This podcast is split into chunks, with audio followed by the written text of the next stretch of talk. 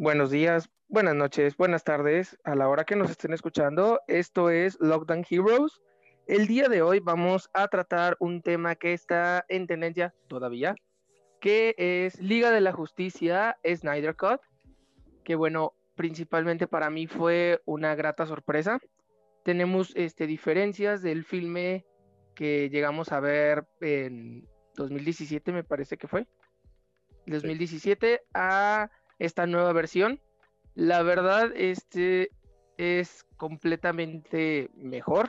O sea, Snyder es Snyder, o sea, yo desde Watchmen este, amo esa forma que cuenta las historias de este Snyder y la imagen que tiene de los superhéroes, por así decirlo. Ah, dura cuatro horas, pero no se sienten, chavo, no se sienten, o sea, la verdad estás este como de dame más, dame más, dame más. Mm, nuestro queridísimo personaje Flash no hace chistes tontos, no es este una copia barata del MCU, o sea, a final de cuentas es más serio, que es como a final de cuentas este caracteriza DC. Entonces, bueno, vamos a empezar este por cada uno necesito que me diga así como que lo que más rescata, así completamente, que fue lo, lo que más les gustó. Cinco cosas de Liga de la Justicia, Snyder Cut. Vamos a empezar con Seth. Hola, gracias Gil. Eh, bueno, pues eh, de entrada me encanta que el desarrollo de personajes, ¿no? Eh, yo creo que, digo, no voy a enlistar todas las cinco porque aquí nos vamos a llevar como cinco horas igual eh, quisiera que, ustedes también fueran como eh, dando su punto de vista, pero para mí lo más, lo más valioso fue justamente esto, que gracias a las cuatro horas que dura esta película, pues tenemos tiempo de ver a, más personajes y particularmente se nota, creo yo, bueno, no particularmente, yo creo que se nota en, todos, en, todos y cada uno de los integrantes de esta liga.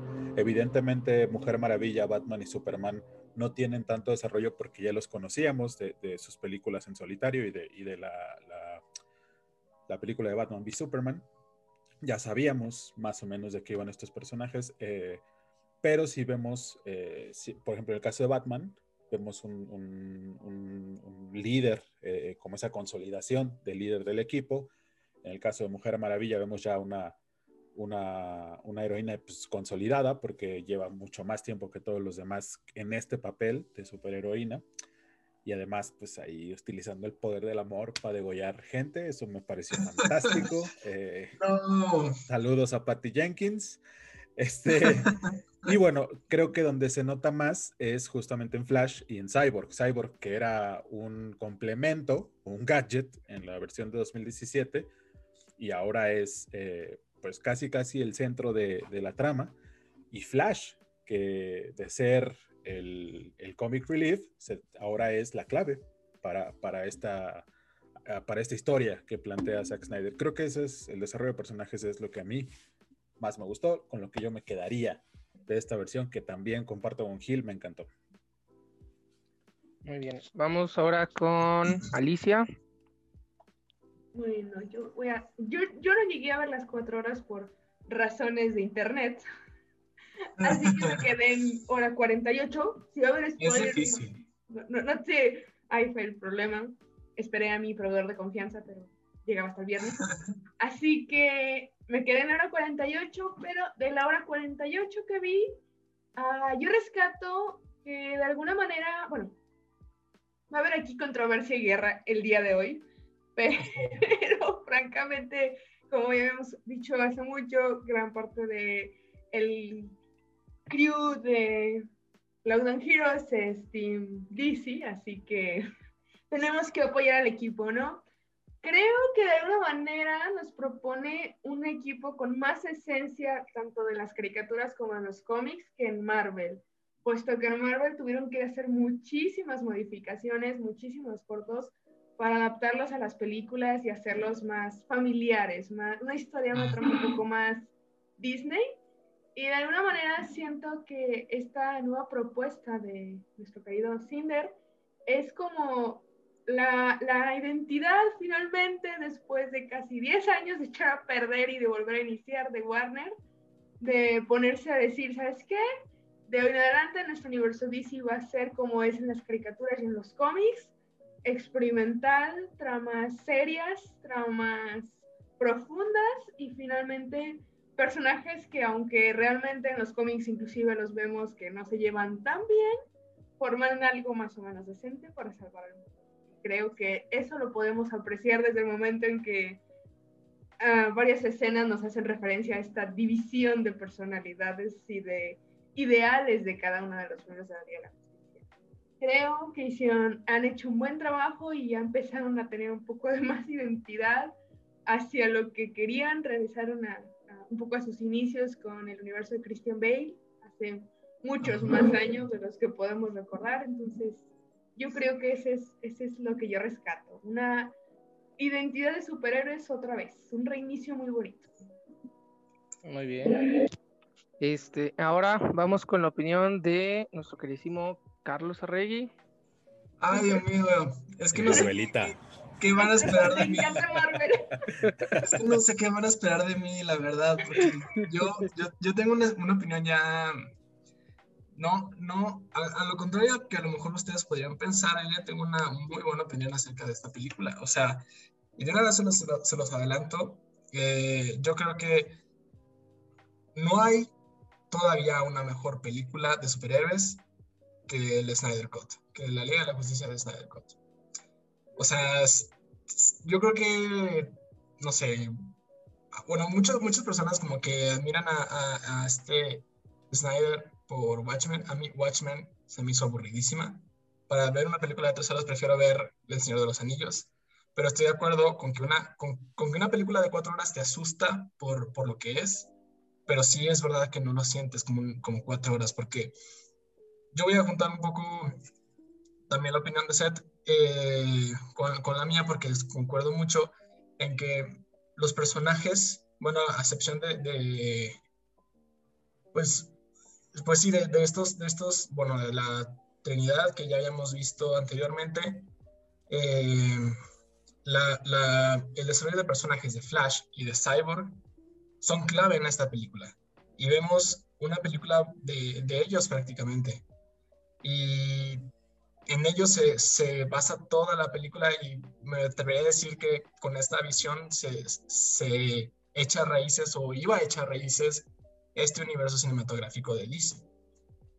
Que bueno, pues por razones obvias que ya conocemos, pues seguramente no va a ser, a menos que sí se haga el Snyderverse pero que bueno, pues quién sabe, quién sabe, no, ojalá, pues no sé, son, es, sería muy bueno como para ser verdad, yo creo, porque a mí me encantaría ver más de esto.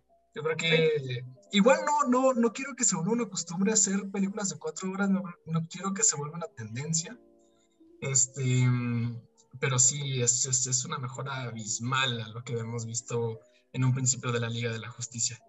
O sea, entonces, eh, perdóname que te interrumpa, pero estás diciendo que la mejor película de superhéroes en este momento, hasta hoy, es La Liga de la Justicia de Zack Snyder? Por supuesto que sí. Órale. Totalmente.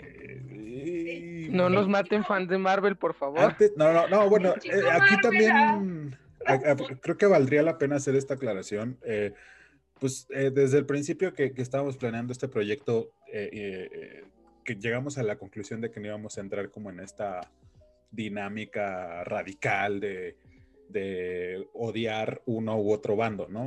Pues, Simplemente nos gustan las dos cosas y, nos gusta al final de cuentas pues, buen entretenimiento, buenas películas, buenas series, libros, cómics, etcétera.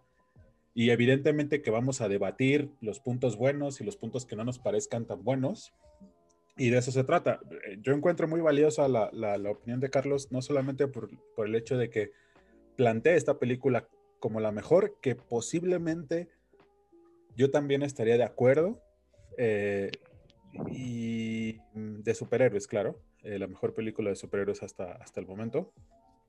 Eh, pero también porque, pues, creo que este Snyderverse en parte sufrió de justo ese odio en Batman contra Superman, ¿no? Ese odio radical de, que la gente no quería que Marvel tuviera una contraparte y simplemente decidió odiar esa película que tiene sus fallas, claro que sí, pero que yo les invito a que la revisiten y después de haber visto esta Justice League y yo creo que van a cambiar un poquito de opinión, no la, no la van a odiar tanto.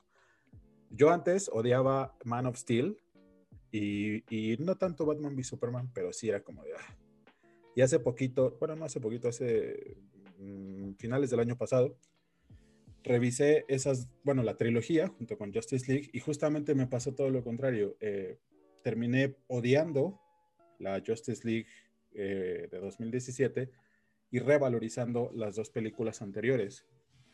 Em, obviamente ya con un bagaje mucho más importante sobre los cómics y las películas animadas que habían influenciado cada una de, estas. Eh, entonces, bueno, Carlos. Neta. Bueno, es que... O sea, sí, sí, o sea, Sí, si, si no es Justice League la mejor película, o sea, ¿cuál está en segundo lugar? ¿Cuál era para ti la mejor película de superhéroes antes de, de este? Yo creo, bueno, para mí, para mis gustos, y obviamente pues también lo de la mejor película hasta ahora de superhéroes, obviamente también es, es mi gusto y si me, si me escuchan, pues obviamente. No crean que es una verdad absoluta, obviamente cada quien tiene sus, sus este, opiniones, pero para mí, y yo creo que para muchas otras personas que pues somos como fan de, de, este tipo de entretenimiento, va a ser también, eh, si no la mejor, de las mejores. O sea, dentro del top 3, claro que va a estar, siempre.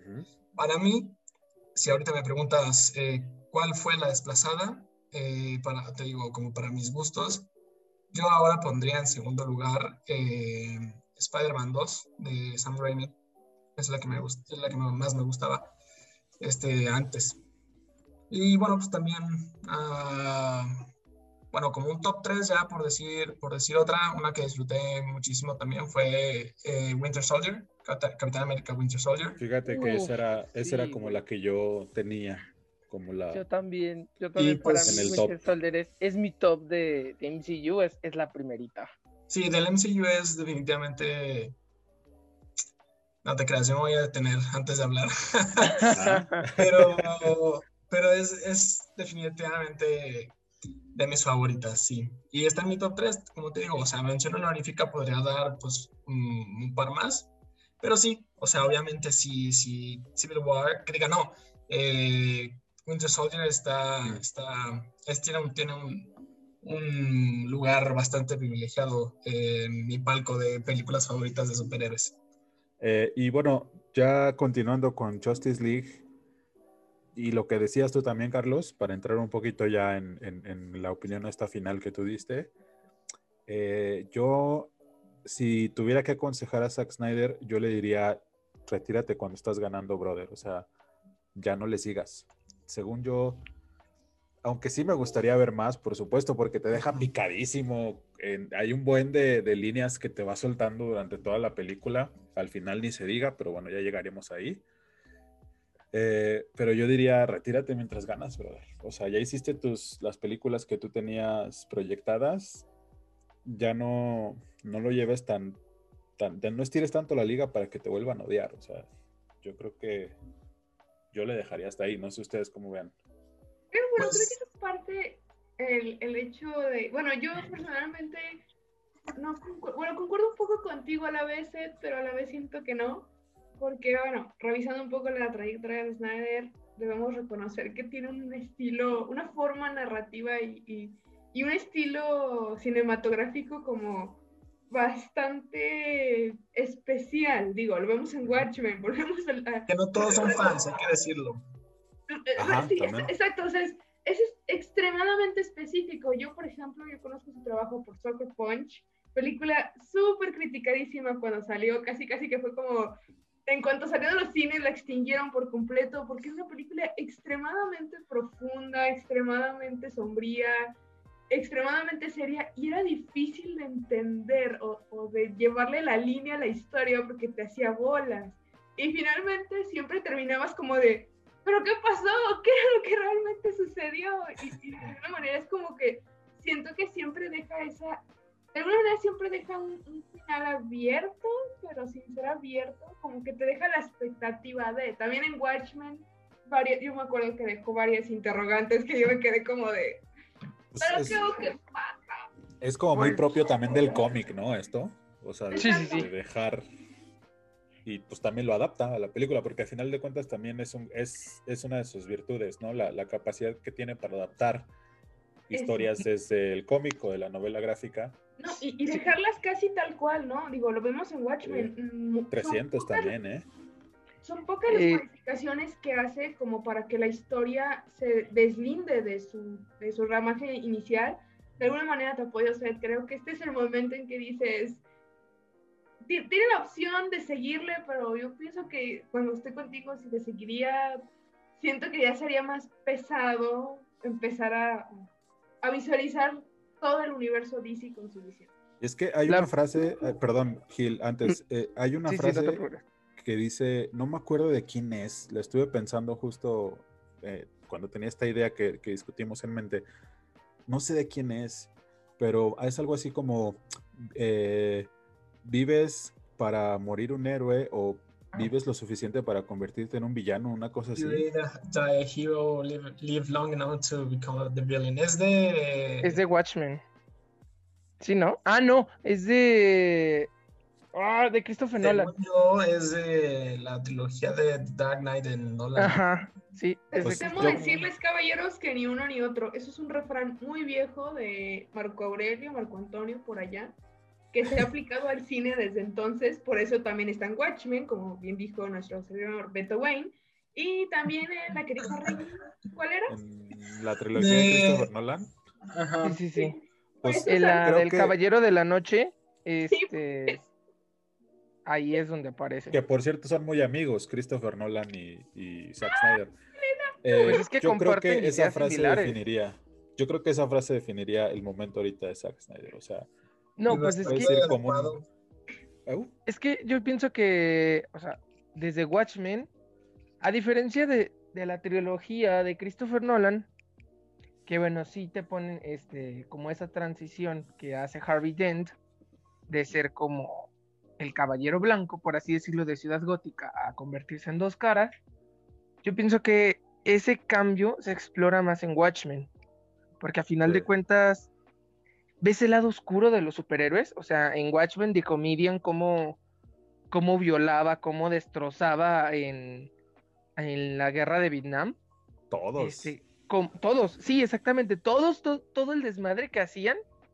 Este, entonces, en la guerra de Vietnam, es como, güey.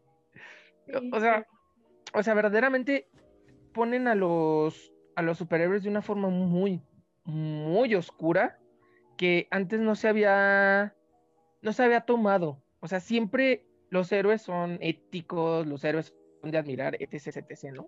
Pausa comercial, pregunta para Beto Wayne. Y a final de cuentas, este... Este, perdón, ahorita, ahorita te contesto la pregunta.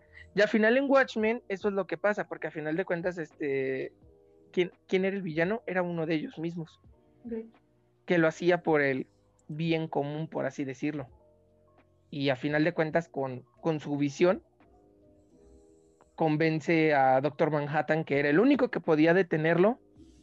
Y a final de cuentas, a quien decide detener es a Rorschach.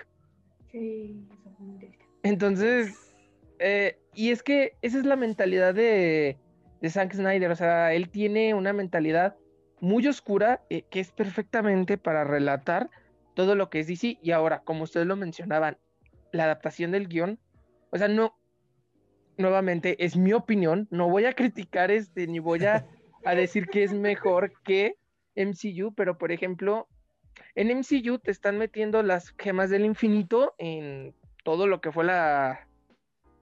Se podría decir que fue la época de oro, ¿no? Si nos vamos así como por etapas, que empieza a lo mejor desde Iron Man 1, o más bien desde Avengers 1, que empieza toda esta onda que te van plantando por atrás, lo de las gemas del infinito. Pero aquí en Liga de la Justicia, uff, o sea, te meten muchas más cosas de una forma que lo, que, o sea, son cosas tan esenciales en el universo de DC, o sea, no solamente es una saga, o sea, te están metiendo cosas muy esenciales, te, te explican ciertos poderes, o sea, por ejemplo, el poder de Flash, el, Speed Force, wow, o sea, son, son muchas cosas, o sea, es increíble verdaderamente la adaptación del guion. A mí sí me gustaría que siguiera el Snyderverse.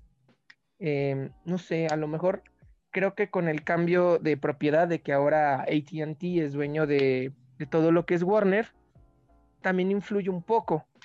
Porque antes a lo mejor Warner lo detenía un poco más, pero a lo mejor ATT está diciendo, no, pues Simón, yo quiero explotar esta eh, nueva franquicia que, que acabo de adquirir Así como en su tiempo, pues lo hizo Disney cuando compró las primeras partes de Marvel. A ver, ahora sí, Alicia, ¿qué pregunta me querías hacer? A ver, a ver si, a ver si no me desvió un poquito del tema, me dejaste pensando con esto de Watchmen. Si te desvías, yo te digo. Carlos va a ser nuestra brújula.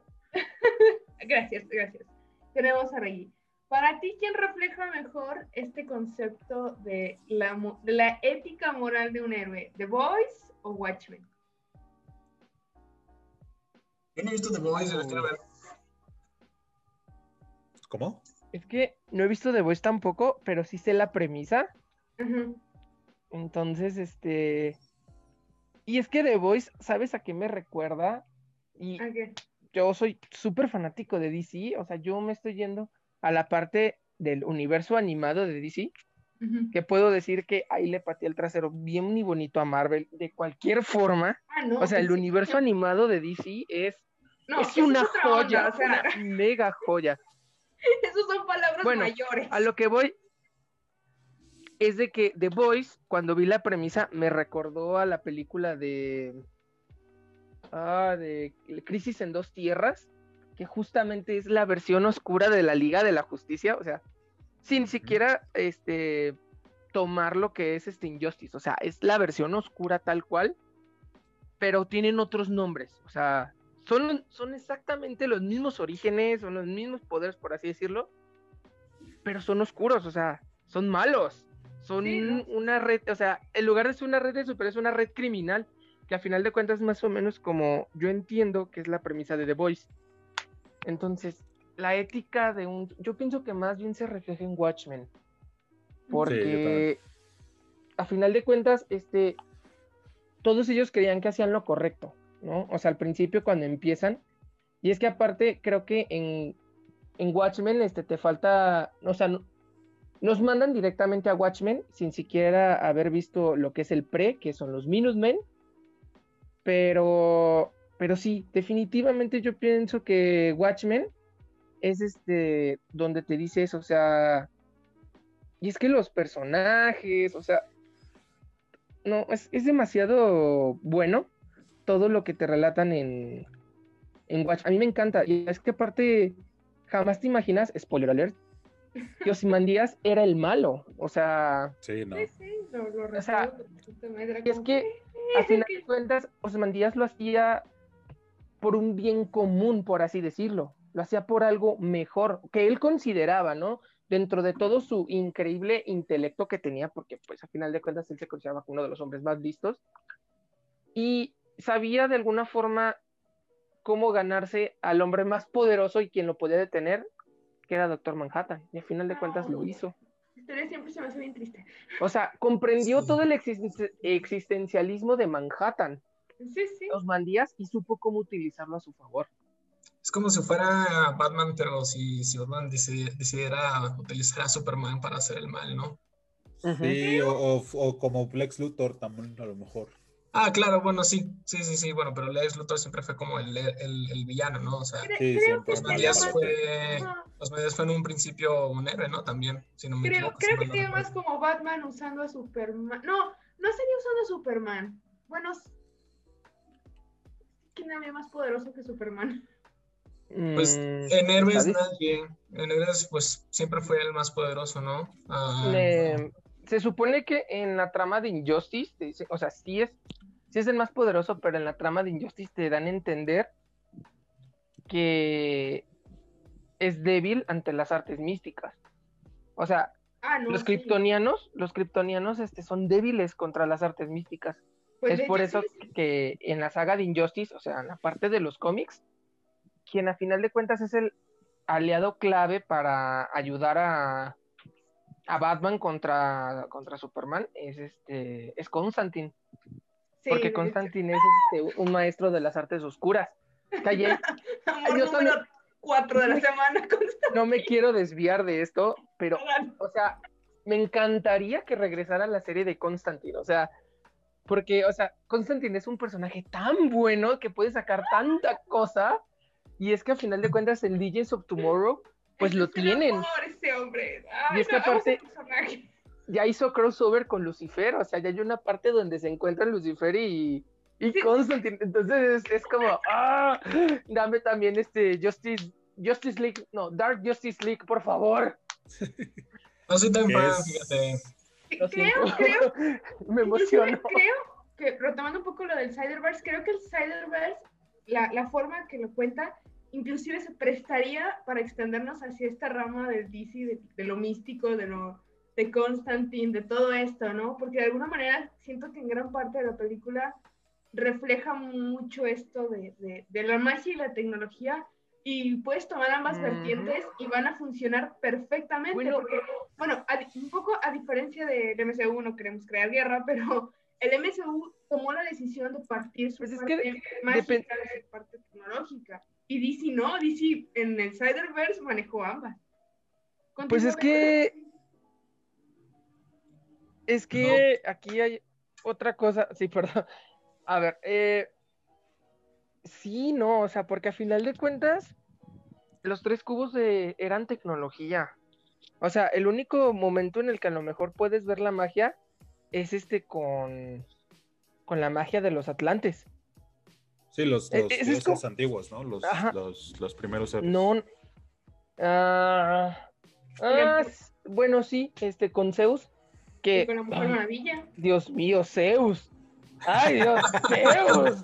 O sea, yo me... no, yo nunca he sido fanático del dios Zeus porque, pues, no sé, me cae gordo, se me hace muy engreído, pero Dios, ¿cómo lo pusieron en el Snyder Yo me estaba muriendo, así de, Dios, regresenme ese Zeus, por favor. Y bueno, yo, yo, creo que al final este, este es uno de los grandes aciertos de, de Zack Snyder que pues logra redimir todo el universo DC, ¿no? Mucha gente habría, habría creído que era un universo limitado en cuanto a personajes, en cuanto a historias, en cuanto a narrativas. Y Snyder dice, no, pues mira, aquí está mi visión. Y en cuatro horas te presenta un sinfín de posibles destinos para, el, el universo cinematográfico de DC. Habrá que ver cuáles finalmente se deciden explorar. El único que está medianamente confirmado es el de el de Flash y bueno, Shazam, Black Adam y Mujer Maravilla. Son, y bueno, Aquaman supongo, pero Batman y Superman ahorita están en, Veremos y también estarán Veremos eh, la Liga de la Justicia como tal, Linterna Verde, etcétera, etcétera, etcétera. pero creo que aquí... Linterna Verde, Linterna Verde creo que tienen este, un trabajo enorme para poder este, reivindicar ese personaje, para hacer una película digna de lo que son los linterna, o sea, porque, ah, no, es que DC tiene mucho para dar, o sea, en serio, siento mucho por los fanáticos de Marvel que nos vayan a escuchar, o sea, a mí también me gusta Marvel, pero personalmente prefiero DC, o sea, imagínate que te llevaran a la pantalla grande una adaptación de Darkest Night, wow, me muero. Pero es que sabes, ¿sabes qué? O sea, Verde también, Linterna Verde es Linterna Verde es uno de mis personajes favoritos de, DC. bueno, pues cualquiera, porque también me gusta como mucho su, filosofía. Pero, no sé, o sea, siento también que, o sea, él es, o sea, lo que hizo Snyder sí es un, buen punto de partida para todo lo que viene de DC. Y me gustaría ver más como eso, porque justamente como ustedes lo dicen, eh, DC siempre ha sido como esta contraparte mm, seria, de alguna manera, y en comillas muy grandes, seria y más oscura de, de, Marvel. Eh, obviamente pues tiene sus partes buenas, sus partes malas y también hay, las malas hay que reconocérselas así como también lo hacen a Marvel. Yo en esta película también tengo algunos peros y pues, o sea, también, o sea, a los fans de Marvel eh, que nos vayan a escuchar, pues o sea, el video es de esto, el podcast es, va a ser de esto. Si están, escuchando. No, no, o sea, hoy, hoy, le, hoy le festejamos a DC, o sea, hoy, hoy es DC, Y seguramente cuando nos toque hablar de, por ejemplo, Falcon y Winter Soldier, hablaremos también de Marvel, de lo que está haciendo bien. Por supuesto. Pero este programa es DC 100%. O sea, si, si tú eres de los radicales que a lo mejor traen disgusto sobre esta, este tipo de franquicias, pues nos vemos el siguiente episodio. Cuando ya vamos a hablar. Ya no, regrésate al, al, regresar al episodio de WandaVision, donde le echamos muchas flores al, al MCU. entonces... ahí sí no pueden quejarse. Todos han tenido su Hicimos también el episodio de Spider-Man, ¿eh? Spider-Man, totalmente. Ah, Spider-Man. Cuando no salió en absoluto nada de Spider-Man, pero bueno. Pero sí, o sea, igual de, Marvel vamos a tener un montón. Entonces, la próxima semana haremos un debate entre Derbez contra Omar Chaparro para que no se sientan que discriminamos. ¿Qué? Vamos a hablar de calidad. Todos los universos cinematográficos. ¿Qué? Yo no firmé para esto. para que vean que todo destaca flores. Claro, ah, no. Yo no me voy a poner a ver las películas de Derbez. Sí. ¿Viste, ¿Viste Derbez Channel o como sea que se llamaba su programa? No, XH Derbez. XH Derbez. Sí. XH Derbez, siempre se me olvidaba. Sí, o sea, sí, vi la parte comediante de Derbez, pero no la de es este un actor serio y un director serio y X, o sea, eso no, eso sí no, no lo he visto y ni me dan ganas, o sea, no. El Derbez Verse, no, jamás. El Derbez Verse. Todavía nos queda más Chaparro con su Pokémon. Chaparro Verse. como siete películas de No Manches Frida, no, no, no. no, no. Te puedo decir que Omar Chaparro en la de Pokémon se veía muy guapo. Ah, sí. ¿Qué hay que hacer? Habrá que hacer programa de su Pokémon. Charizard, acá con su Charizard bien, bien macabra. igual, igual terrible, terrible actuación de Omar Chaparro, o sea, ahí sus líneas no, no, no, Pero, pero Charizard, tiene un Charizard. Era, era, cuatro líneas, tenía Charizard, o sea, eso justificaba todo. Cumplió el sueño de mi niñez, tener un Charizard. O sea, yo quería un Charizard en la niñez. Imagínate que en lugar de irte a la escuela en camión, te ibas volando, ¿no? Te aseguro que la fotografía de esa escena la tiene en su casa enmarcada así en grandote donde dice envidia me meto, güey. Oigan, este, ¿qué tal si nos vamos a un corte y para la, para el próximo, eh, la próxima sección hablamos ya de las cosas que no nos gustaron tanto del Snyderverse? ¿Cómo ven? Venga, bienvenidos de regreso a Lockdown Heroes. Estamos hablando de Justice League Snyder Cut. Bueno, pues esta fue una versión nueva, este, lanzada para dar como, se podría decir que como inicio a la nueva plataforma de HBO Max pero la tuvimos disponible en diferentes plataformas de streaming, como fue Amazon Prime y como fue este Google Play Movies. Eh, me parece que también estuvo en la Apple Store, no estoy seguro para Apple TV. Entonces, pues bueno, vamos con Carlos para que nos dé un pequeño resumen de lo que es Justice League. Bueno, pues como ya vimos en la película de 2017, pues básicamente, eh, como sinopsis, pues es prácticamente lo mismo. Yo diría lo mismo. Es prácticamente Batman reclutando al resto de la Liga de la Justicia para enfrentarse a un enemigo mayor, con un pequeño twist que es Superman. Eh, pero bueno, yo pienso que para, para dar una buena sinopsis y un buen resumen y un buen contexto de esta película, no se, no se puede hablar, sino es también contando esta parte de los fans pidiendo a gritos durante prácticamente cinco años que, que, que realizaran, que sacaran esta película, esta versión de esta nueva, bueno, no tan nueva película. Este grito durante años de release Snyder Cut, release Snyder Cut, no hay manera de contar esta película de una manera como pues, narrativamente hablando, contando, si no es a través de todos estos, de estos fans.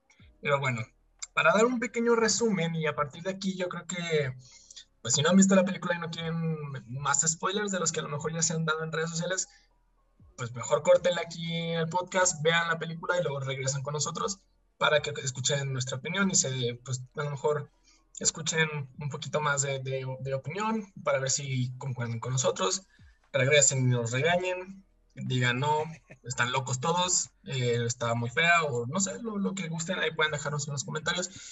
Pero bueno, empezando ya con, con el plato fuerte, esta película nos da una nueva versión de lo que fue la Liga de la Justicia. Obviamente es muchísimo mejor a lo que vimos. Yo pienso que a pesar de que, pues no sé, en, en, mi punto de vista, la primera parte de, la película, los primeros cuatro capítulos, es prácticamente la misma película que vimos en el 2017, pero mejor. Eh, ya en cierto punto, yo pienso que es cuando sale Martian Manhunter, cuando, es cuando ya empieza el, el, giro de esta película, este nuevo giro que le da Snyder a, todo esto. Este fan service, como, como ya lo dijiste, Seth, para de, del aire, que pues prácticamente es esto, es un, es un homenaje a los personajes de la Liga de la Justicia y, y pues eso, un, favor hacia los fans, un favor a lo que realmente querían ver los fans. Y es un trabajo completamente distinto a lo que hace Marvel, obviamente. Pero bueno, quiero después dar mi opinión también acerca de eso. Este, bueno, sé, espero que más o menos les haya quedado claro a todos ustedes que nos están escuchando. Es la, es la Liga de la Justicia contra Stephen, Stephen Wolf, que viene a ser como el, mm, no sé, como el reconocimiento del terreno para lo que vendría siendo después Darkseid. Eh, que lo vemos al final de la película, pues básicamente solamente para presenciar esa, esa decapitación que vemos al final de la película. Ay, se canta el tiro ya. Sí, sí, sí. que yo no sabía eso porque yo llegué a la mitad. No, pues al, final se canta en el tiro Darkseid y, y, la Liga de la Justicia ya, ya definitivamente. Sí. Entonces, pues tal vez para resumir, perdona Carlos, eh, es la misma historia, la mismita historia, el mismito argumento, pero bien contado. Exactamente, sí. De manera general es la misma historia, pero bien contada.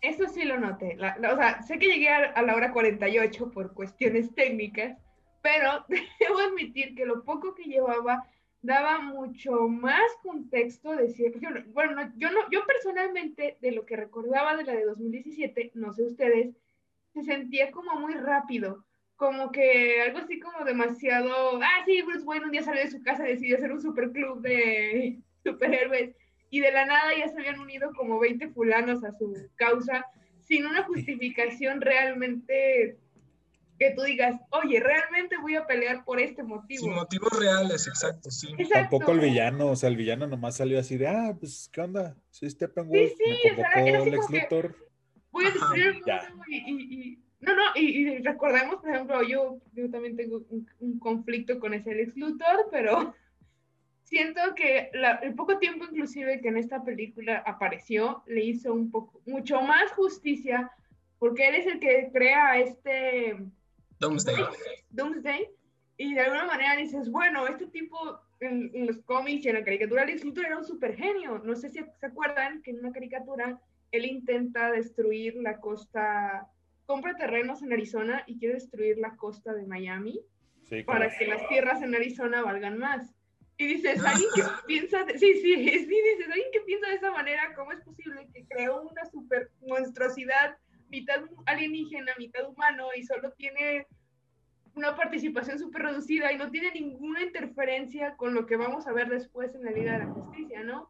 Y, y, en esta película que vimos, o hasta donde yo vi, siento que eso poco que vimos estuvo mucho mejor estructurado y mucho mejor trabajado. Como que dices, bueno, ok, ya tiene sentido dónde entra el, personaje de Doomsday, ya tiene sentido dónde entra el personaje de Lex Luthor. No sé, no, llegué a esa parte, creo que sale hasta el guasón, ¿no? Sí, sí. bueno, ya tenemos este definido lo que, cómo es este el, el Snyder Cut a diferencia de la versión de 2017 y como vemos pues es muy importante saber cómo contar una historia. Pero bueno, ya le echamos muchas flores a Justice League Snyder Cut. Ahora, ¿qué es lo que pues dicen no? O sea, verdaderamente le falló, le faltó, o sea, echen tomatazos, o sea, no, no todo es este miel sobre hojuelas. Luego lo digo Reggie. no, venga, venga. Venga, venga, echa los tomates. Es que mira, yo en primer lugar veo claramente de por qué en un principio DC no quiso sacar esta versión. DC no quiso sacar esta versión porque quería algo como Marvel. Y obviamente por eso fue, Snyder ya tenía todo, ya tenía prácticamente pues toda la historia para el, bueno, pues sí, para el universo cinematográfico de DC. Ya tenía toda esa visión, pero pues quería sacar películas como esta, largas, como él ya las, ya las venía haciendo desde hace, pues desde siempre prácticamente.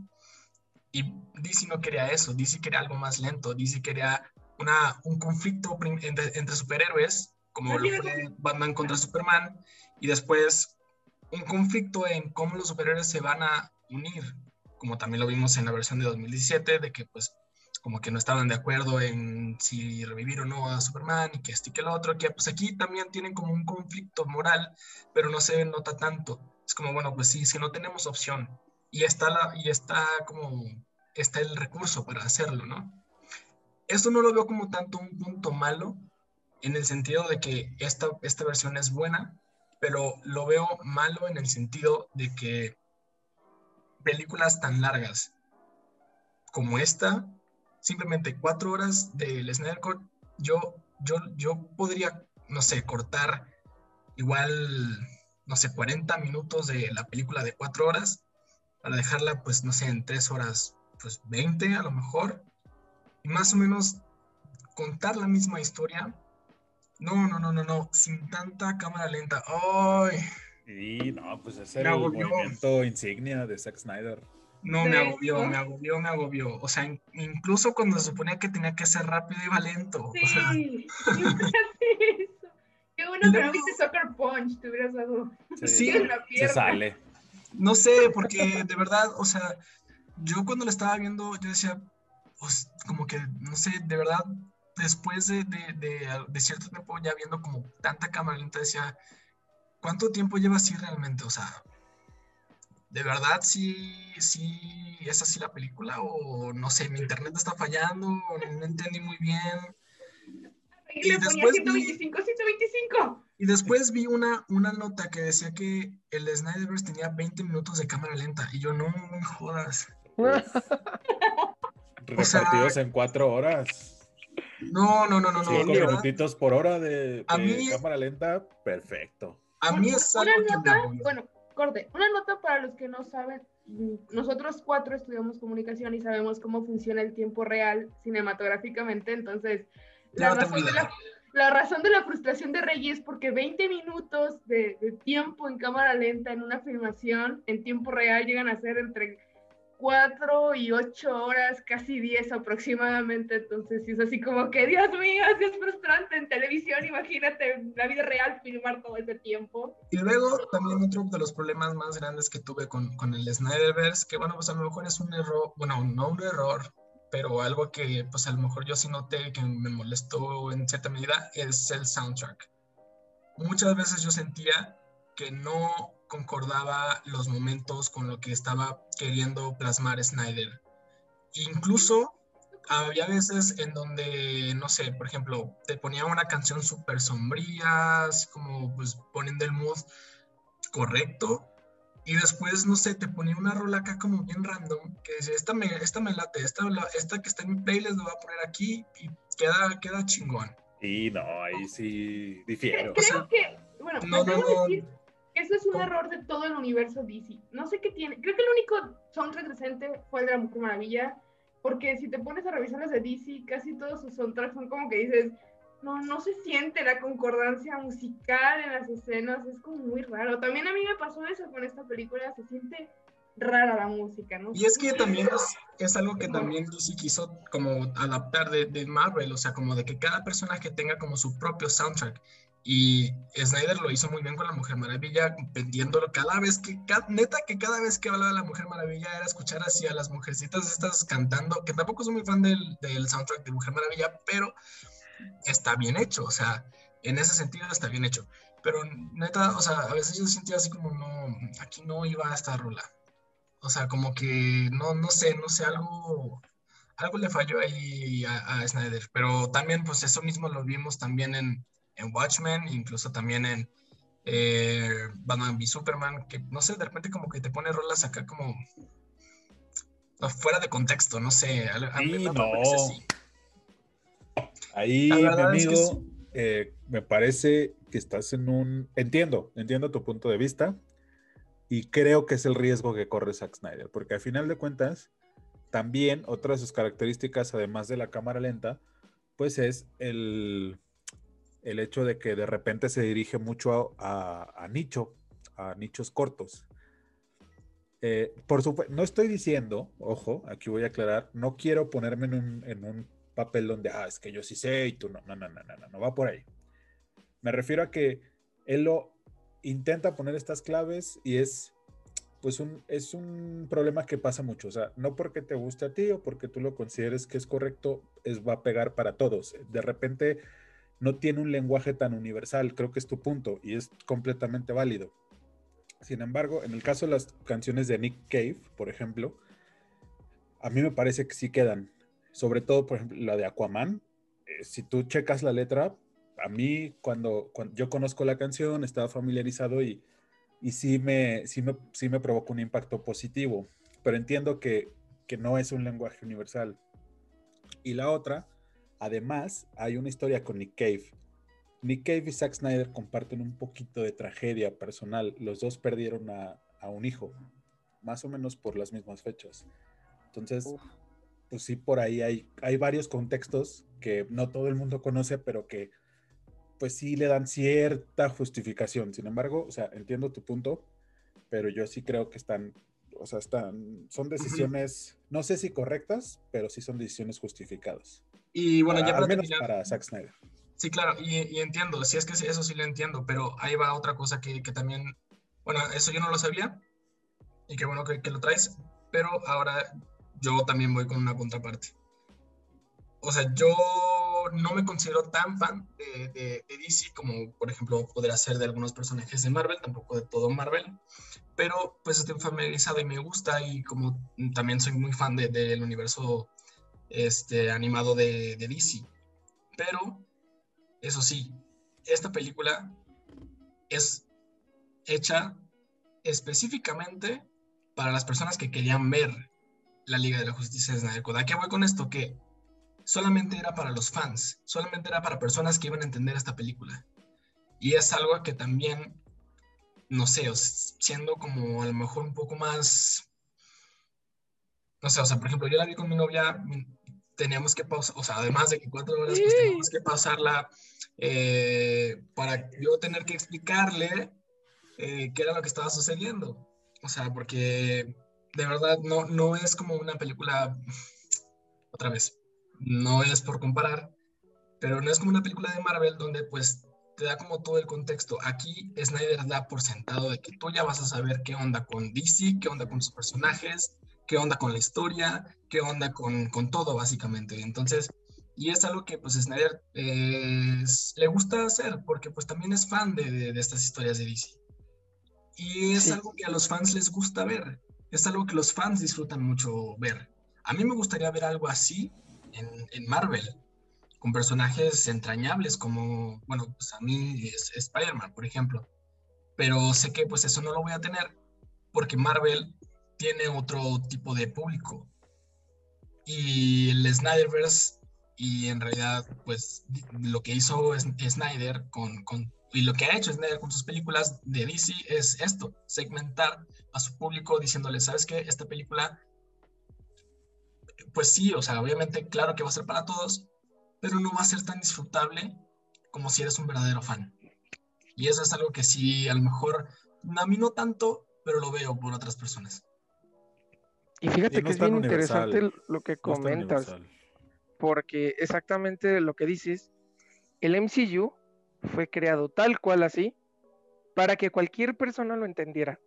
O sea, no necesitaba ser fanático de Marvel de antaño para poder entender el MCU. Y como dices, pues DC no, o sea, al menos el tono que está dando Zack Snyder es justamente lo que dices. Esto es para alguien que que ya tiene un trasfondo, que ya entiende, porque, no sé, o sea, a lo mejor también este sería como un costoso tiempo el ponerte a hacer mayor desarrollo, que al final de cuentas sí hace desarrollo de personajes, pero... Pero tiene cosas para hacerlo, o sea, si hace no lo hacía. Ajá. Sí, exacto.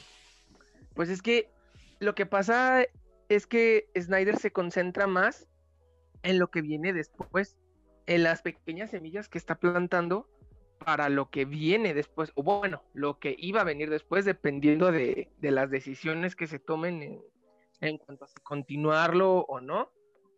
Pero es justamente eso. Snyder se concentró en eso, no en, en decirte otras cosas. Y como lo dicen, o sea, Aquaman ya tuvo su película, La Mujer Maravilla tuvo su película, Hombre de Acero tuvo su película, y Batman, pues tú conoces a Batman, o sea, Batman es imposible que no lo conozcas. Entonces es como de, pues ya lo conoces un poco del universo de Christopher Nolan, ya lo conoces de la serie animada, ya lo conoces pues desde siempre, porque o sea, eh, es casi seguro que si tú le dices a una persona en la calle, dime un superhéroe, te van a decir Batman o Superman. Lo siento, DC, pero es así.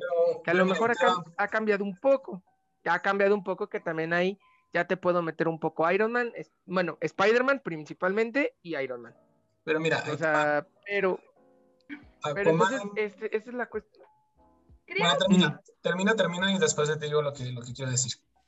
¿A quién le dices? pues simplemente este, lo que decía es eso.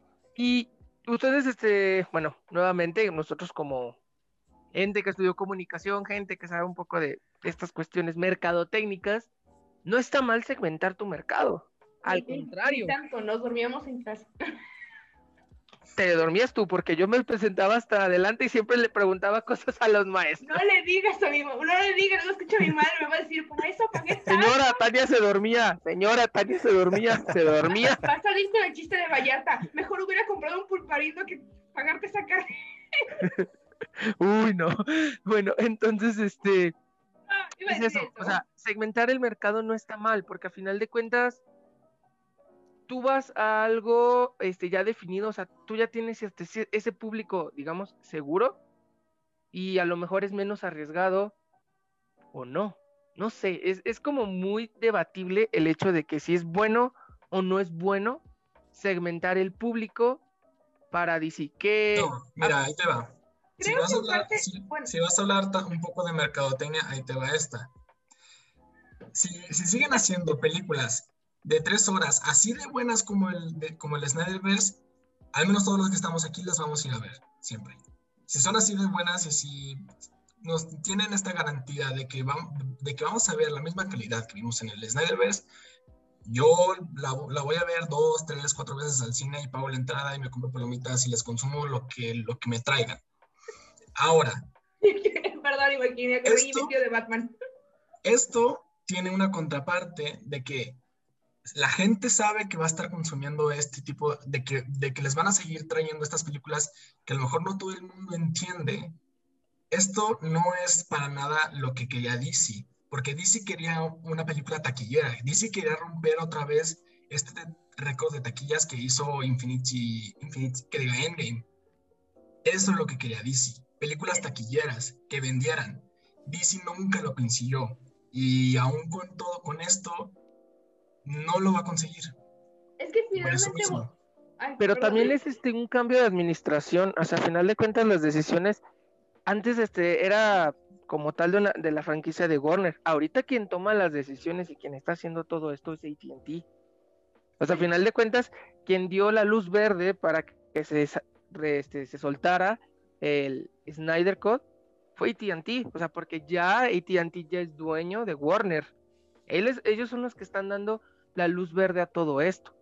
Entonces, sí, entiendo perfectamente lo que dices, pero yo, por ejemplo, en cuestiones de como fanático, porque pues sí he leído los cómics este, de los dos, tanto de Marvel como de DC, en Marvel siento que en muchas películas, a pesar de que algunas son muy disfrutables, me quedaron a deber muchísimo.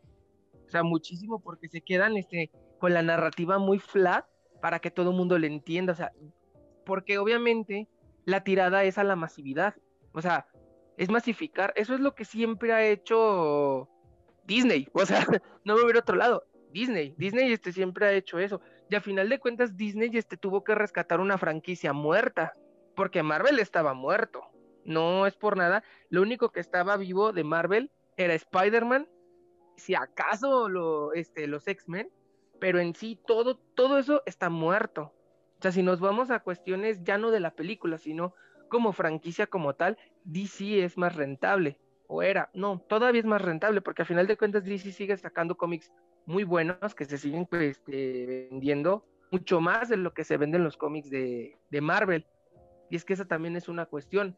Porque a, finales de, a final de cuentas, tú eres dueño de una franquicia, eres dueño de un universo. O sea, aquí a lo mejor nos podríamos ir un poco más a... Bueno, no sé si entrar este, en, cuestiones de narrativas transmedias, pero es que a final de cuentas... Lo tendrías me vas... Exactamente.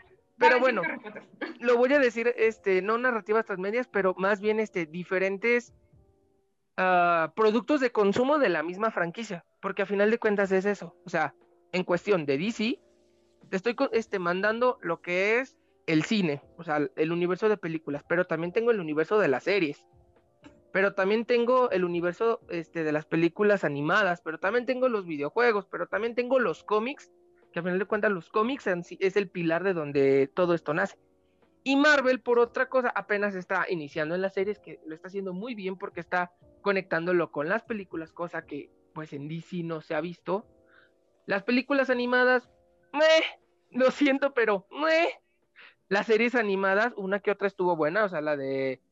Eh, ¿Cuál era? Avengers, los guerreros más fuertes del universo. Era muy buena serie, la verdad, este tenía también muchas cosas de los cómics que, que pues a lo mejor no, es, no se hizo tanto en las películas, pero los cómics, hasta donde yo sé, los cómics de Marvel tienen muy buen rango de ventas. Entonces eso también es como de verse. Porque, o sea, entonces DC, este, Marvel solamente se está afianzando, solamente se está concentrando en la parte de las películas y de las series. Pero los cómics, al final de cuentas son héroes de cómics. Carnal, es, la esencia de donde viene todo esto, los cómics. Obviamente, tus cómics los tienes que vender. O sea, tus cómics tienen que reconocerlo. Me tienes que reimprimir un John Avengers, me tienes que imprimir un House of M, o sea, me tienes que imprimir muchas cosas que no se está dando. Y en cambio, DC, con todo el desmadre que han hecho del New 52, han vuelto a pasar este, versiones este, icónicas como La Broma Asesina, este, de White Knight, que es este, la historia alternativa donde se supone que el Joker se hace bueno y considera a, Batman como el villano. O sea, es eso. eso es a lo que voy. De que yo pienso que tienen enfoques diferentes, porque a lo mejor cuando Warner estaba en contra de solo contra el gigante de Disney, decía así como de, pues es que yo quiero lo mismo. Pero luego llega AT&T como el padrino, bueno, como el nuevo dueño dice, no carnal, nosotros hacemos nuestras formas y no tenemos que ser competencia o más bien copia barata de otra franquicia. A lo mejor, esa es, esa es mi opinión, de a que a final de cuentas eso es lo que, lo que se está dando, porque a final de cuentas Disney es lo que ha venido haciendo con las franquicias que ha comprado. O sea, no es que las convierta en una, en una franquicia barata.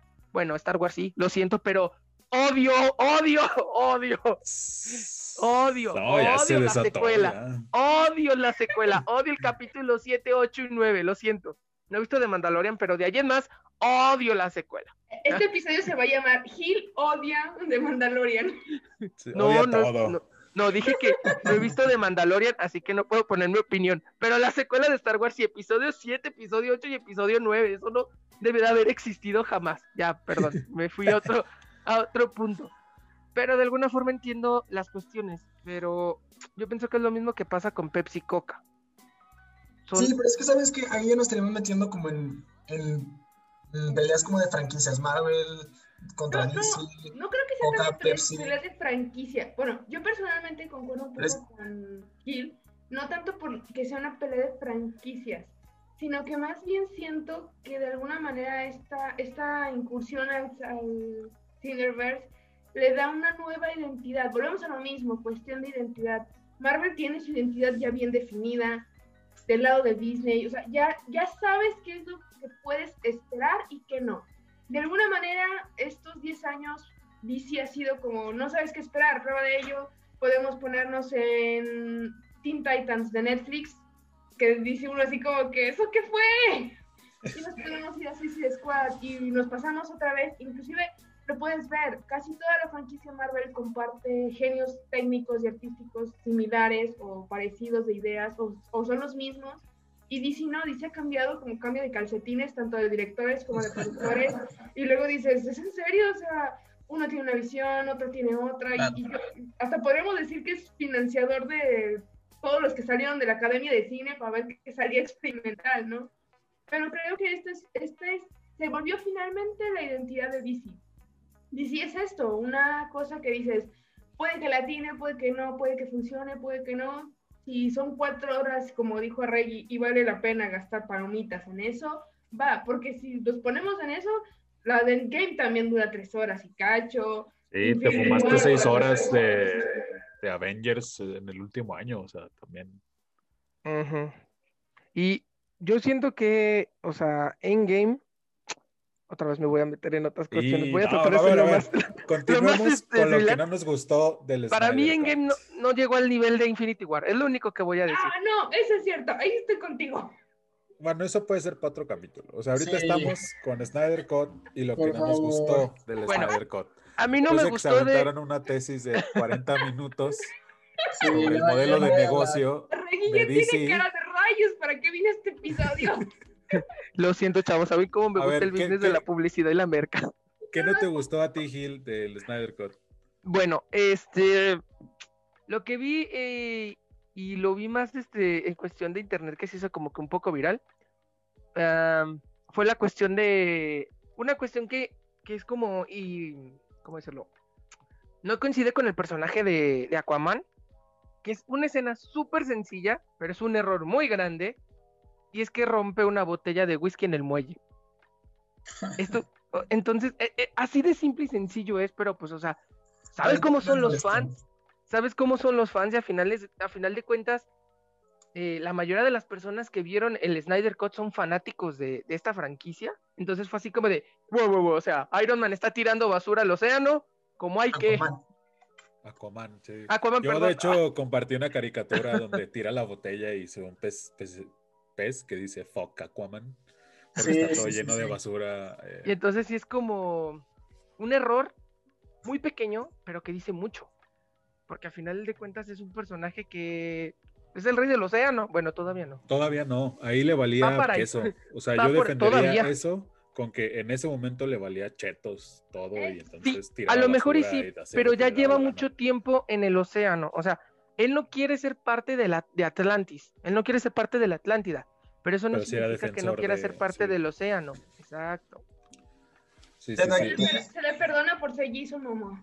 ¿a ti qué fue lo que no te gustó de, de Snyder? Eh, no, pues ya voy a tener que aventar así rapidísimo. Eh, son varias cosas.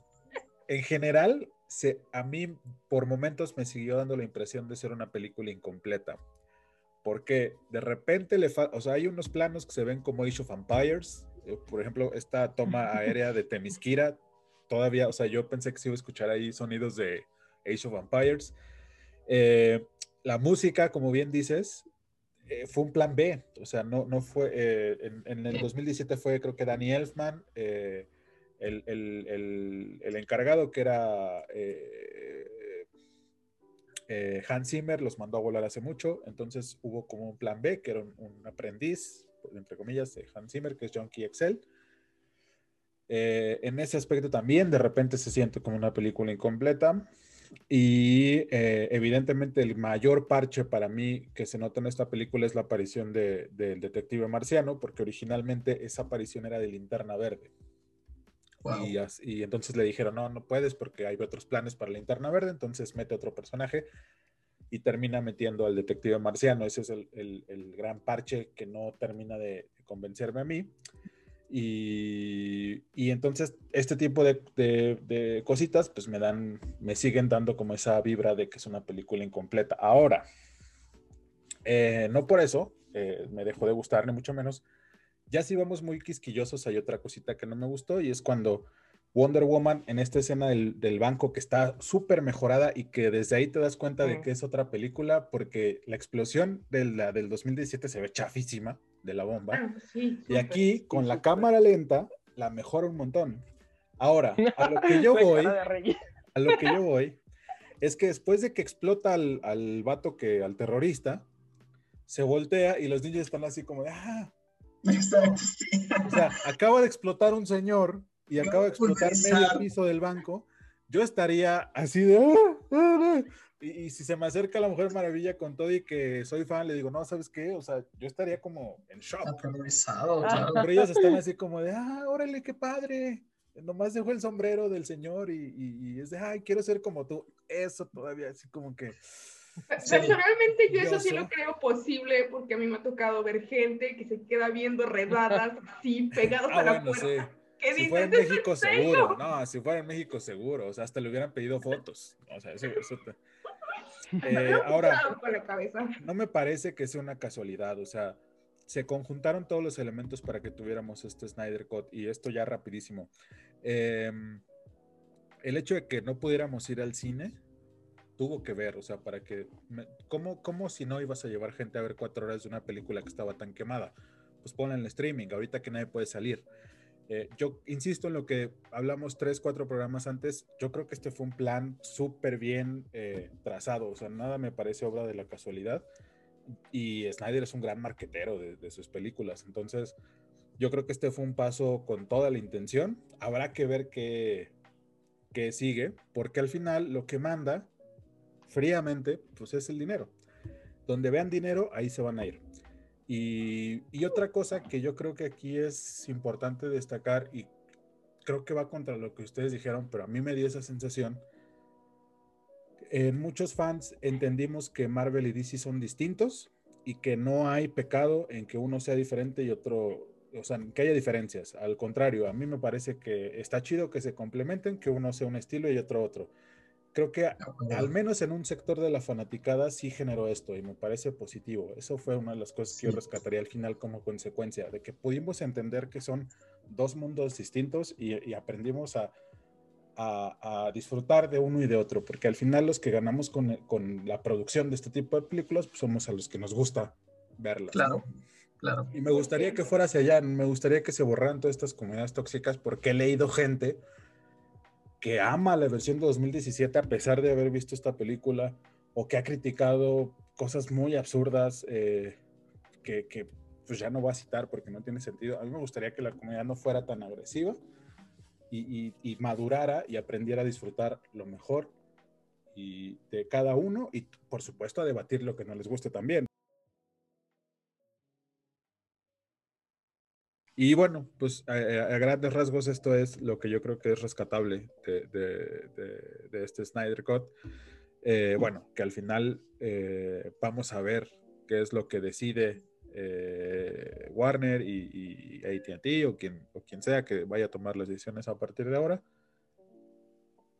Pero yo insisto, a mí me gustaría que se quedara hasta aquí. Ya ahorita que hablemos de la escena final les diré les diré o argumentaré un poquito más sobre esto. No sé, Alicia, ¿tú, tú qué no te gustó? Ya he quedado con los reggae y, ya he comentado tras bambalinas la música. Esa, esa música sigue siendo, sigue siendo extraño, ¿no?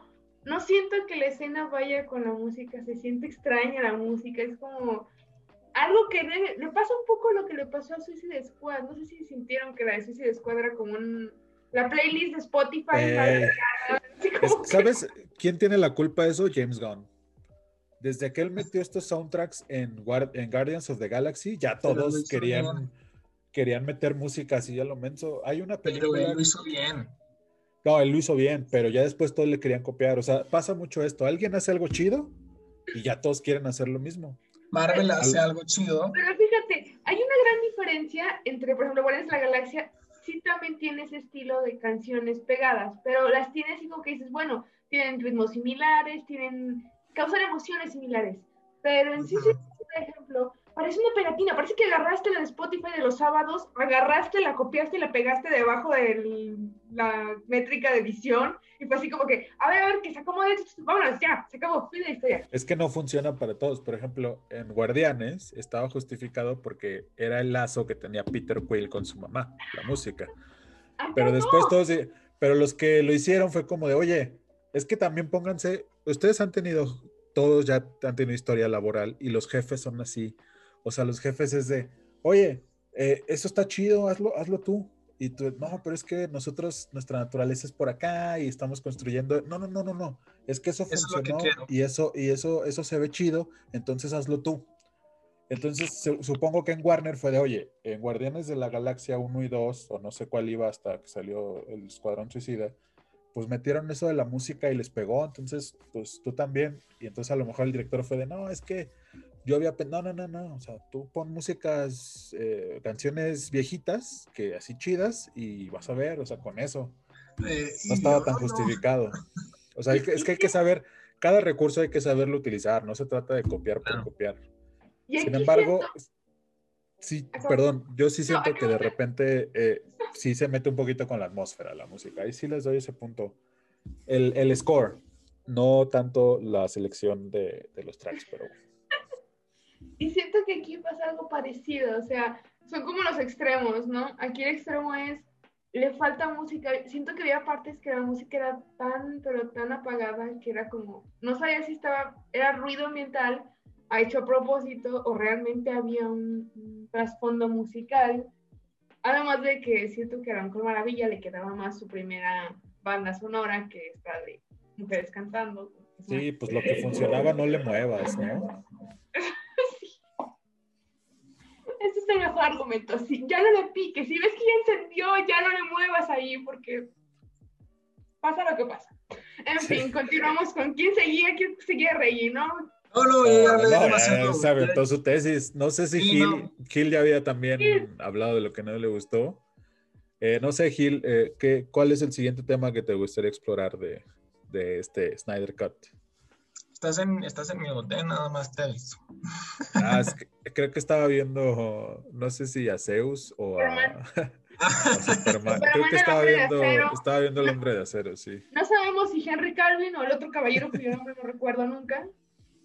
Sí, no sé si nos está acompañando todavía, pero igual, pues para ir también un poco también cerrando y también un poco también conectando con lo que, con lo que dijo esta Alicia, eh, que no me acuerdo cómo quería hacer esta conexión, pero bueno, eh, el final de la película, el final de la película que yo creo que también es un punto un poco debatible, ya que... Es que hay quien lo odió y hay quien lo amó, ¿eh?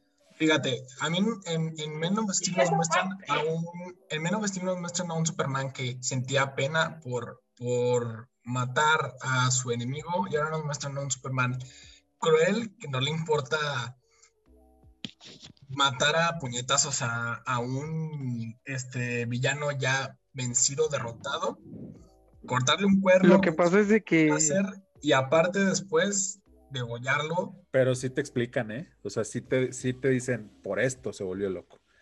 Y hay un argumento bien fácil, que lo, lo, mencionaban antes, de la sensibilidad de Superman ante las artes místicas. Yo lo pondría de una manera más ruda. Superman es tonto. O sea, no es, no es el cerebro del, del equipo. No, eh, o sea, y, y, con tonto me refiero, o sea, no que sea, o sea, a lo mejor es una palabra muy agresiva. No es eh, me refiero a que no está desarrollado o sea, no es, no es tan, está chavo, pues, o sea, eh, le falta inteligencia emocional, táctica.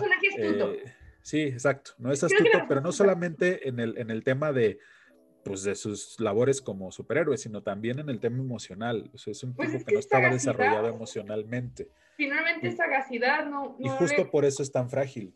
Y, y justo por eso, a partir de que le pasa lo que le pasa a Lois, entonces, pues, se chapa. ¿no?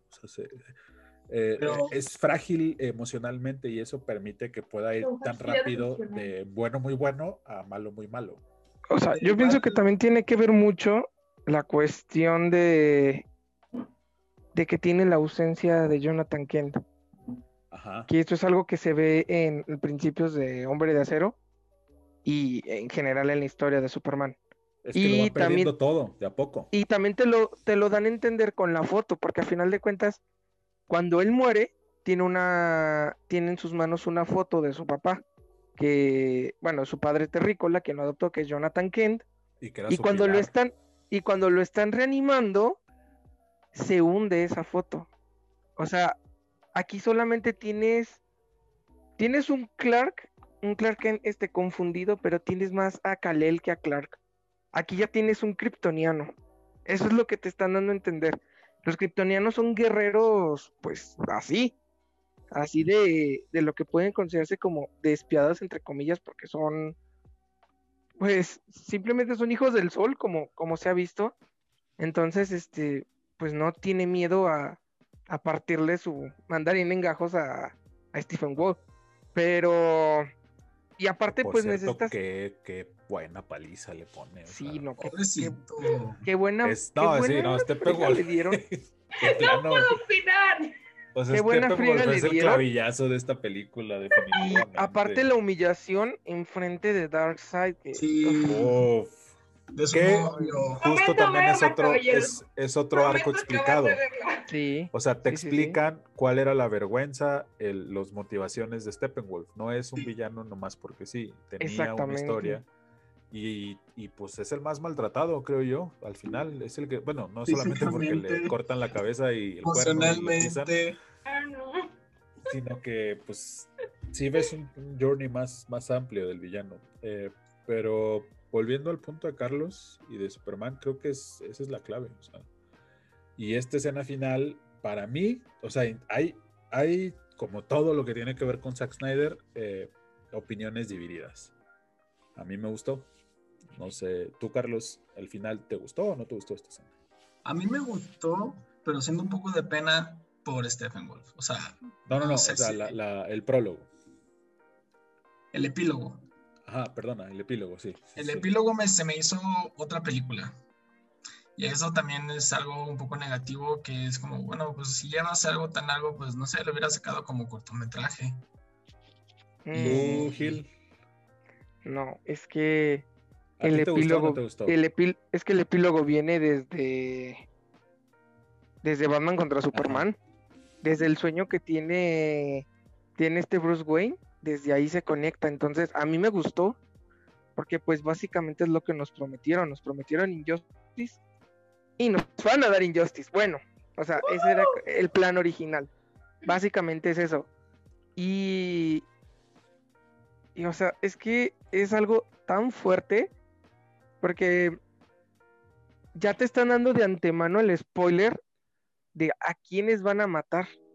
Y es que yo quiero hacer este, en la cuestión de, del lenguaje cinematográfico, del lado izquierdo, o sea, donde están parados todos, tienes este, a Superman en el centro y a Batman, y todos los que están al lado derecho de Superman, te dan en, eh, en el epílogo están vivos.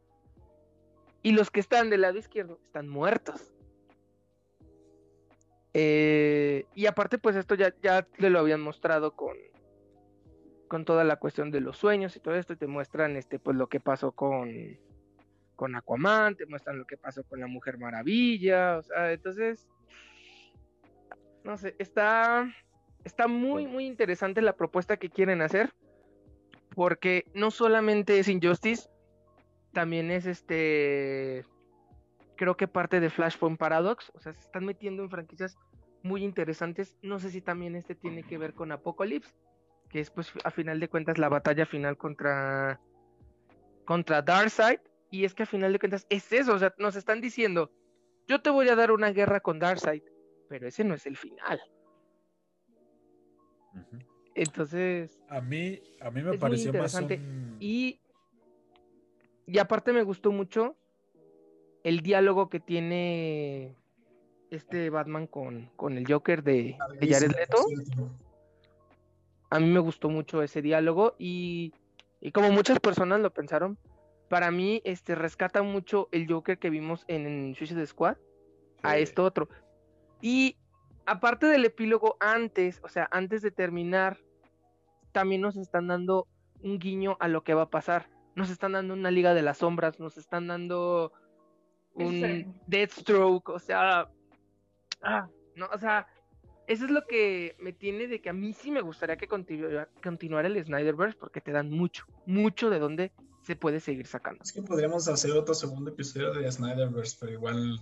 No, pues mira, a mí más que más que un teaser de lo que podría ser, a mí me pareció un closure.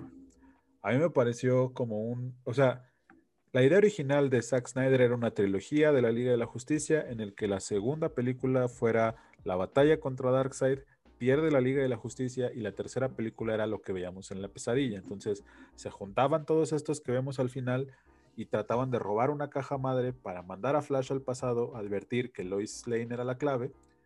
Y luego había como una trama tipo Infinity War, donde que tiene que ver este diálogo con el Guasón, donde le dice, ¿cuántos universos estás dispuesto a arruinar hasta que te des cuenta o hasta tener el valor para morirte? Los cojones para morirte, que le cambie esa línea. bueno. Eh, y entonces Batman se da cuenta que pues la única posibilidad, como Doctor Strange le dijo a Tony Stark, de que de salvar o de evitar esa, ese, ese mundo de pesadilla, pues era eh, morir, ¿no? Sacrificarse para salvar a Luisa y entonces eh, restaurar, que no era como tal restaurar, simplemente era evitar que uno de los universos se destruyera. Eh, Digo, habría que ver qué tipo de, de, planteamiento sobre los viajes en el tiempo iban a, meter. Si era el de 12 monos, de, donde no podías cambiar nada, o era el de, el de volver al futuro, donde si cambiabas el pasado, cambiabas también el futuro. Pero bueno, eh, partiendo de esto, a mí me parece que Zack Snyder dice, bueno, pues de lo perdido lo he encontrado, voy a tomarme la libertad de hacer esta escena para cerrar, ahora sí, lo que yo quería hacer, mi visión, que al final su visión es, es como lo que, todo, lo que se ha hablado que es el, verdadero motivo de esta película. Creo que para mí es eso, para mí sí es como cerrar el círculo y ya, y me parecía muy necesario y creo que una de mis partes favoritas justo es este diálogo entre el Guasón y, y Batman porque en esos tres, cuatro minutos que dura el diálogo te dan a conocer toda su historia justo con las referencias que tú tienes, con la construcción que tú tienes de ambos personajes, te dan a conocer todo el background que al final pues no vimos, ¿no? Porque no vimos la película de Batman. Y eso me parece muy valioso y me, gustó por eso esta escena, por, la capacidad que tuvieron de, contarnos toda la historia de, Batman y el Guasón en solamente ese diálogo tan, tan fuerte. Eh, más o menos arruinado por la onda de los cojones, pero bueno, nada es perfecto, ¿verdad? Eh, yo creo que más bien fue eso, fue un cierre. Eh, ahora, habrá que ver qué también trata el tiempo y las vistas esta película, porque ahorita estamos con una vista, dos vistas, tres vistas de la película. Habrá que ver si conforme la sigamos viendo, o a lo mejor la vemos al cabo de unas semanas, unos meses, y habrá que ver qué tanto puede cambiar nuestra opinión, ya que la veamos con más atención y demás. Eh, a lo mejor sí cambia, a lo mejor sí hay cosas que, hay más cosas que no nos gustan o hay más cosas que sí nos terminan por gustar, pero pues no sé, al final creo que es más un win que un fail el, el, Snyder Cut. Eh, eh, con todo lo que hay alrededor, porque hay un montón de, de temas, desde, desde negocio, desde el tema del fandom y por supuesto el tema personal de Snyder y, y, el, el, destino de la Liga de la Justicia, creo que también otra de las cosas que termina por hacer es dejarle el terreno listo a, a, Flashpoint, a la película de Flash de Andy Muschietti. Y ahora él tiene la chambota de no echarlo a perder, porque donde Flashpoint no sea buena, se acabó todo. Otra vez se acaba todo, ¿eh? O sea, también ponen un, en, un, en un problema, meten un problema al universo de DC porque pues deja un poquito el estandarte alto y entonces, o, el, el, objetivo, la meta muy alta. Entonces, donde afortunadamente salió después que Mujer Maravilla 2, porque donde haya salido antes, o sea, yo creo que la gente quema los cines viendo Mujer Maravilla. Qué bueno que no destruye nada con el poder del amor y qué bueno que Flash se burla de eso. Qué bueno que Flash, porque hay un diálogo donde Flash dice, claro, sí, con el poder del amor. Patty Jenkins eh, pues usó el poder del amor con una espada y, le cortó la cabeza a, alguien. Porque si no es spoiler y Alicia no ha visto el final.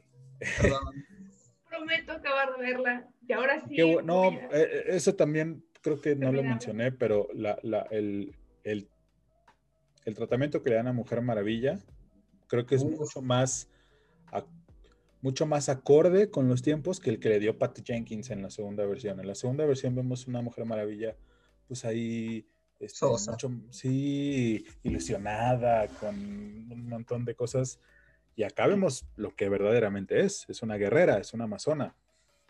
Y se ve en su máximo esplendor. En su máximo esplendor, la Mujer Maravilla. Todos, en realidad. Mm. Menos Aquaman. Aquaman siempre ha sido el más chafa de todos, la neta.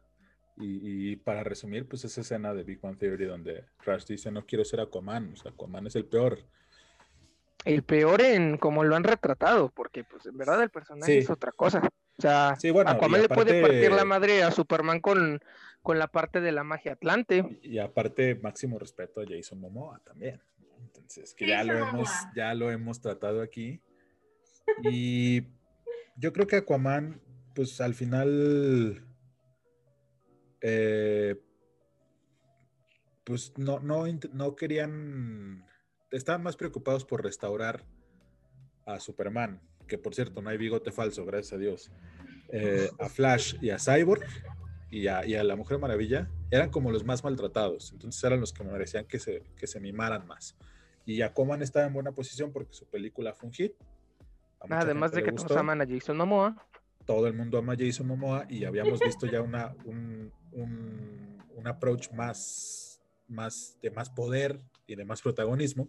Entonces no, necesitaba tanta, tanto tratamiento como los otros. Creo que por eso vemos a Aquaman un poquito más de bajo perfil. De acuerdo. pero pues habrá que ver, habrá que ver lo que, lo que vendrá para el universo de DC, que eh, yo creo que ya no va a estar Zack Snyder. Yo no, yo si fuera Zack Snyder ya no le entraba, o sea, ya Pues es que no solamente es cuestión de Zack Snyder, también es cuestión de Ben Affleck, es cuestión de Calvin, de Henry Calvin, entonces... ¿Ustedes creen que pues, regrese? No, no creo. Yo la verdad es que están de acuerdo que él es Superman, o sea, no ha nacido alguien más apto para el papel en este momento, hoy, eh, marzo, casi abril del 2021, no hay en la Tierra una persona más adecuada que Henry Cavill para ser Superman. Es que es Henry Cavill. Estamos de acuerdo le, le pasa lo mismo que a Milo Touch. Dices, ¿por qué sigue soltero si es Henry Cavill? Lo siento. No nos vamos a meter en esos debates, Tania, porque. yo, yo, o sea, vieron que tomé agua así como de. Pero la, pero la cuestión es de que, o sea, Henry ahorita tiene más proyectos, entonces es muy difícil. O sea, ya con, con la escena final de Shazam, para quien no ha visto Shazam, aparece un Superman, pero solamente ves la insignia, solamente le ves el pecho, porque pues no tenemos una cara de Superman. Entonces, sí, yo pienso que ni Henry ni Ben Affleck regresan. Falta ver cómo van a incluir a Shazam en este rollo, ¿eh? Yo os quiero que bien, porque a mí me gustó mucho la primera de Shazam. Y aparte, ¿quién va, o sea, ¿qué onda con Cyborg? Uy, es buenísima la primera de Shazam, es muy... Sí, no, Shazam creo que en el ranking de DC yo pondría...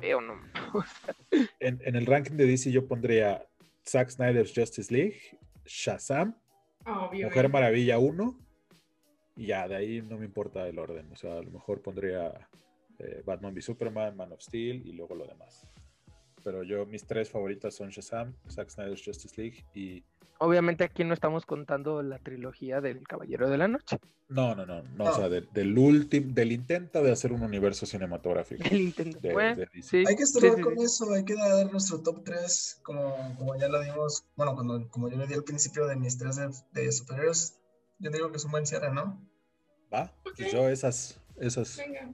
Date, Alicia. No acabo de ver Justice League, así que no puedo tomar decisión sobre esa.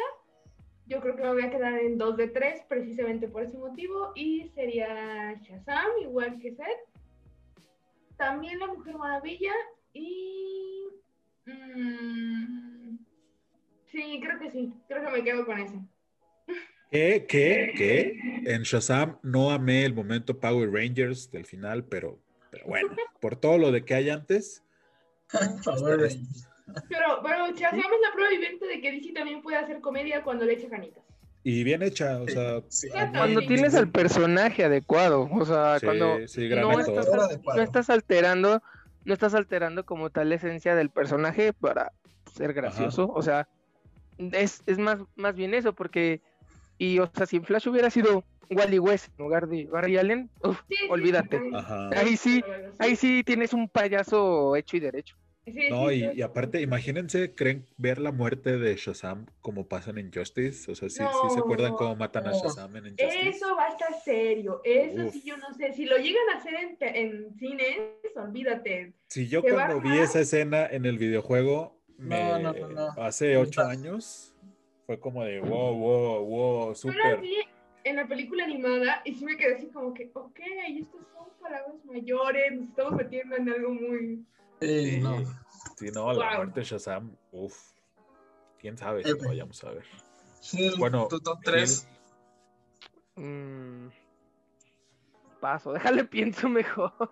Estás viendo una que yo estoy dudando si entraría en mi, en mi top 3. Eh. Man of Steel para mí podría, podría ser top 3. No, es que más bien estoy pensándole porque. O sea, o sea, solamente de DC o también es la de No, no, de, del universo cinematográfico DC. ah, de, DC. ah, ok. A partir de Man of Steel hasta Justice ah, League de Zack Snyder. Vale. Mm, yo me quedo entonces con, con Justice League de el Snyder Code, Shazam, no, Mujer Maravilla 1 y Shazam. Va. Para mí ese sería como mi, mi top 3. Yo, obviamente, el Snyder Cut, la Liga de la Justicia. Eh, después, en segunda, en segunda posición, pondría a Batman v Superman. Y en tercer lugar, pondría a Menos Vestido. A mí no me gustó en absoluto Mujer Maravilla. Pero eso lo dejamos para otro episodio mejor. como siempre, soltando la bomba y alejándose lentamente. porque finalmente aquí ya nos echamos el debate entre Oye, pero a ver, ¿Batman v Superman, el corte Ultimate o, el normal? ¿Cuál es el corte Ultimate? es igual como el Snyder Code, o sea. Sí. Es la versión del director. Pues la primera, la primera que salió a mí me gustó, la, disfruté demasiado. qué gran introducción de Batman, la mejor introducción de Batman que hay. Yo no entiendo por qué hay personas que, que, dicen que no les gusta y la, o sea, como que de alguna manera como que escucho esas opiniones y digo, bueno, pues ok, está bien, pero pues no le quita que sea una muy buena película y que el tratamiento que le dan como a toda la historia y la narrativa es muy buena. Es que sí fue mucho víctima de los trolls. Pues sí, yo contra eso solo tengo dos cosas, la iluminación igual que todos y Alex. Pero pues es Snyder. Yo contra esa tengo, tengo dos eh, cosas. Cuando cacha a Lois, cuando, esa escena no me gusta nada. Cuando la avienta el ex Luthor del edificio, ah, entonces ya. nomás se ve que vuela enfrente así de. Eso no me gustó. Y. Y que el ex Luthor tuviera el cabello largo todo el tiempo. Es que eso no era Lex Luthor. Quien, vio las caricaturas o los cómics sabe que el Lex Luthor no era para nada el Lex Luthor de este chavo. ¿Quién era? Es que había más actores. O sea, yo, por ejemplo, me hubiera gustado ver a Mark Strong, el villano de Shazam, que hace del villano de Shazam como Lex Luthor, por ejemplo. Él sí que eh, Había muchos pelones que eran buenos. Para, o sea, incluso Brian Cranston hubiera sido un gran Lex Luthor. Lex Luthor era, Lex Luthor era súper villano, súper inteligente para que terminara quejándose como el guasón, dices. Es que sí, fue un tratamiento muy guasón lo que le hicieron a Lex Luthor, o sea. Sí, o sea, como que... Lex Luthor se vuelve presidente de Estados Unidos.